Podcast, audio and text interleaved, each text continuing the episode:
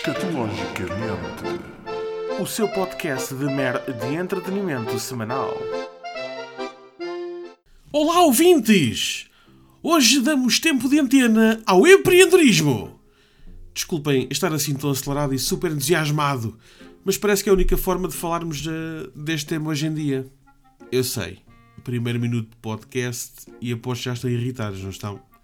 Não é caso para menos. Com o virado do século e com as redes sociais, apareceram umas novas personagens que não deixam ninguém indiferente.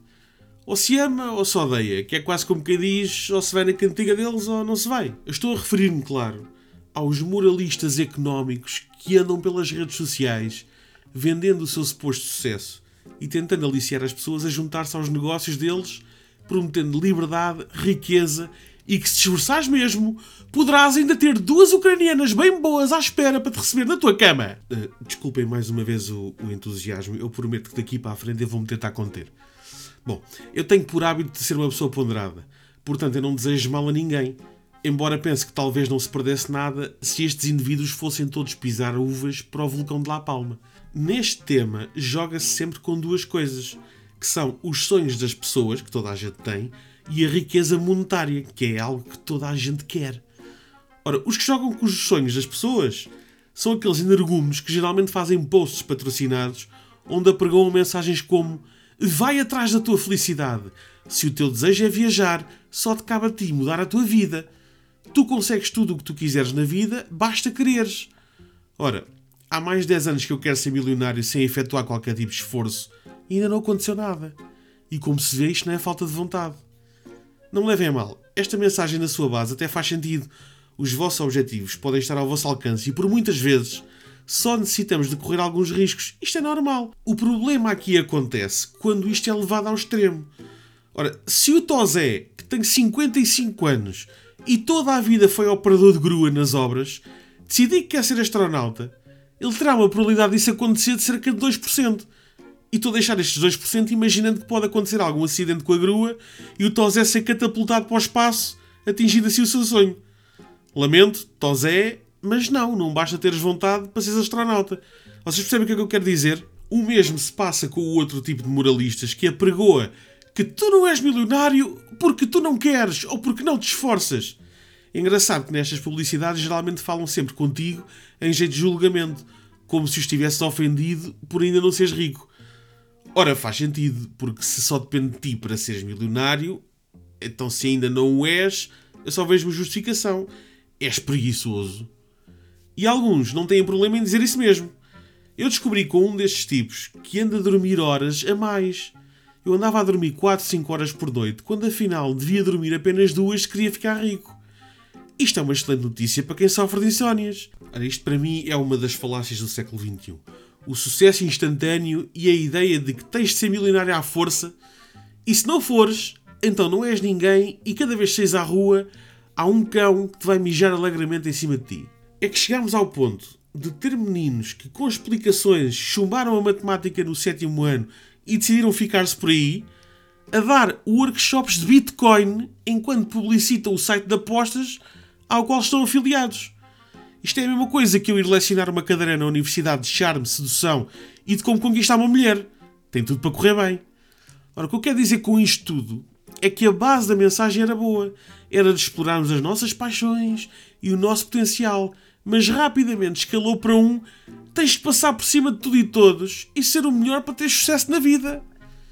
Mas tocando neste tema e também como forma de contributo, pois eu não quero que saiam daqui hoje apenas com uma mensagem à velho do Restelo, só negatividade, eu decidi propor alguns negócios inovadores em que vocês poderão fazer sociedade comigo. Espera lá que isto agora merece aqui uma, uma música diferente, assim, de empreendedor. Ora aí vai. A primeira ideia é digital e gira em volta dos podcasts. Esta ideia seria muito útil para colocar as novas gerações no caminho certo.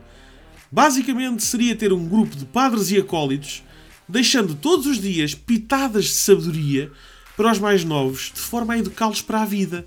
O nome deste programa seria o Podcasto. Não, não é podcast, é mesmo pó, espaço de, espaço, casto. Eu acho que esta ideia só peca pela demora. A segunda ideia de negócio vem resolver um problema que foi agravado com o confinamento e com a pandemia. nós sabemos que a ansiedade, a depressão e as crises de raiva têm vindo a agravar, especialmente depois do que a população passou com o confinamento, o teletrabalho, etc. Ora, o que eu proponho seria um franchise de uma cadeia de bares restaurantes em que todos os clientes podem não só consumir, como destruir tudo o que quiserem. Imaginem, eu entro lá, pai tal, peço um bacalhau à narcisa e no final espeto com o prato e com o copo na parede, assim só para desanuviar. À sexta-feira até podíamos ter uma happy hour em que seria possível agredir o empregado de mesa entre as 3 e as 5, vá, por exemplo. Este franchise poderia chamar-se o Spotify. Atenção, não é, é, é Spotify, não é Spotify, ok? Não andamos aqui a plagiar a malta. Isto aqui é criatividade pura. O terceiro modelo de negócio diz respeito à azáfama dos tempos modernos. Pá, nós andamos sempre a correr de um lado para o outro, sem tempo para as nossas tarefas, quanto mais para a nossa vida social, não é? Não seria fantástico ter uma aplicação onde pedíssemos uma pessoa para vir imediatamente arrumar a, a nossa roupa em nossa casa, nos cabides do roupeiro? Eu acho que seria fantástico, poupávamos imenso tempo. Até já tenho um nome para a aplicação. Cabidify. E quantas vezes não nos apeteceu insultar ou esbofetear algum cliente ou um colega de trabalho e não o podemos fazer por receio das repercussões? É aqui que surge esta ideia inovadora para o mercado das aplicações digitais. Imaginem como seria bom encomendar um insulto, com ou sem agressão física, através de uma aplicação e 10, 15 minutinhos depois aparecia uma pessoa que entrava na empresa aos berros com o idiota do nosso colega, terminando com uma valente galheta. Esta teria de ser paga como extra, claro. Até podíamos ter depois acesso a um vídeo do serviço prestado para recordarmos com carinho o momento sempre que quiséssemos. Pá, se isto não é uma ideia vencedora, então não sei o que é. Pá, isto podia-se chamar, sei lá, o Instastalo. Vêem, tem aqui muitas ideias para mudar a vossa vida. Só não ficam milionários se vocês não quiserem e se forem preguiçosos. Ou se o Estado tiver impostos muito altos. Ou se o vosso ordenado for uma bosta e não conseguirem juntar o suficiente para iniciar o, o, o vosso negócio.